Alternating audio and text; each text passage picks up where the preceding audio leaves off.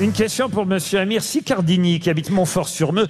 Question qui va nous permettre d'avoir un grand musicologue, compositeur, euh, enseignant, chercheur au téléphone dans un instant, qui s'appelle euh, Étienne Kiplen. Et Étienne Kiplen publie euh, un livre intéressant sur quelqu'un dont je ne vous donne pas le nom puisque c'est à vous de retrouver ce nom. C'est l'objet de la question avant qu'on parle avec Étienne Kiplen. Il a eu le droit d'ailleurs, ce livre, à un très bon papier dans Marianne, un papier signé Thomas Rabineau. Et le titre de ce papier, c'était 1-1, c'est le nom qu'on cherche, était aussi un grand musicien. Car c'est vrai, souvent, on, oublie, qu'il était aussi un grand musicien. Mais de qui s'agit-il Il- mais il était aussi euh, quoi d'autre? Ah bah c'est à vous de trouver. Il était un réalisateur, un Un acteur? réalisateur, non. Giscard Un acteur. Un acteur, non. Un poli- un politique Non, Un on savait qu'il était musicien. Mais grand musicien, c'est autre chose. Ah, C'est-à-dire qu'il faisait des chansons plutôt populaires et on en a oublié qu'il pouvait composer en des choses quelque plus sorte. complexes. En quelque Klederman sorte. Euh, Klederman, non. Euh, Euh, euh, on- Non, c'est quelqu'un dont on a dit souvent les paroles sont plus importantes que la musique. On parle là d'un grand chanteur. Brassens Et c'est Brassens. Bonne réponse de Rachel Kahn. Et c'est vrai. Qu'on a reçu d'ailleurs dans l'émission il y a quelques mois. Bonjour Étienne Kiplen.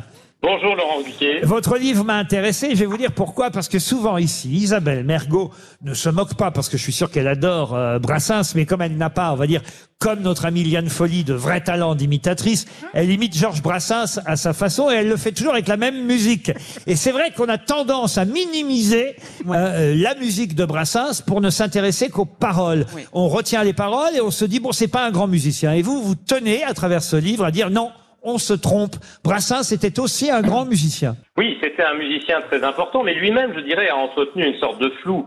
Parce que Brassens, au fond, il a toujours dit, pour moi, le plus important, c'est les paroles. Puis après, il va dire, oui, mais ma musique, c'est important quand même, bon, etc. Il y a quelque chose comme ça d'un peu flou autour de sa musique. Et puis, il a eu un grand prix de poésie de l'Académie française dans les années 60. Mais Il n'a jamais eu de récompense de musicien, de compositeur. Et moi, j'ai voulu essayer de montrer que ces chansons, elles sont plus complexes que, que ce qu'on a l'air de croire. Mais les, les, les guitaristes disent que c'est très difficile. Oui, oui, mais et mais à on- chanter on, aussi. l'entend- On l'entend. En fait, euh, j'ai l'impression que dans les chansons de Brassens, il se fait un peu plaisir souvent au début euh, de ses chansons, c'est-à-dire avant de commencer à chanter ou pendant les ponts musicaux. Euh, par exemple, la chanson qui fait euh, à l'école quand j'étais marmot, nanana, bah tout le début de la chanson avant qu'il la- commence à chanter, il y a, il y a un solo de guitare qui est assez incroyable. Donc j'ai l'impression qu'en fait, il voulait mettre en avant ses textes, mais entre les entre les, les couplets, il, il arrivait quand même à faire des solos de guitare qui étaient assez impressionnants. Oui, alors c'est surtout que c'est au niveau harmonique, c'est-à-dire c'est les accords qu'ils Ben oui. choisissaient, effectivement, même quand ils s'accompagnaient, ils sont assez complexes. Et d'ailleurs, ceux qui ont repris Brassens, Maxime Le Forestier par exemple, ou même Renaud, ont souvent reconnu que c'était complexe. Et alors, il faut savoir euh, aussi que Brassens, euh, évidemment, par exemple sur la chanson Fernande, a vraiment multiplié les difficultés. Et pourtant Fernande, quand je pense, ça vous fait rire ça, Rachel Kahn. Quand je pense à Fernande je bande, évidemment, on retient les paroles, on retient pas la musique dans La cette bande affaire-là. son papa, ça ne se commande pas. Et justement, si on retient bien les paroles, c'est que la musique est bien faite. Ah, alors voilà, ça. Alors, je voudrais vous offrir, euh, Monsieur Kiplen, parce que je pense que vous ne l'avez jamais entendu, l'imitation de Georges Brassens par Isabelle Mergo. Ah oui. C'est un must. Ça doit être mémorable. Ah ça. si Ah non, oui. Après, Ah, on si, peut si. mourir tranquille. Hein. Attendez, il s'accorde. Moi, j'y- j'y j'y tiens beaucoup, vraiment. Le cheval dans le mauvais temps, qu'il avait donc du courage. C'était un petit cheval blanc, tous derrière, tous derrière. C'était un petit cheval blanc, tous derrière lui.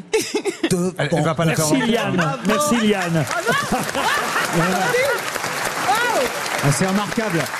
C'est magnifique. C'est bravo. remarquable parce que c'est fait en plus sans moustache. Vous avez loupé les gestes, monsieur Kiplen. Ah ouais. Je voulais en tout cas mettre en avant ce, ce livre que vous venez de publier, Brassens et la musique, une question d'harmonie. C'est aux presses universitaires. C'est important de dire que Brassens était aussi un grand musicien. Vous réhabilitez la musique de Brassens. C'est vrai qu'on a tendance à parler plutôt des paroles. Bravo et merci, Étienne Kiplen. Une question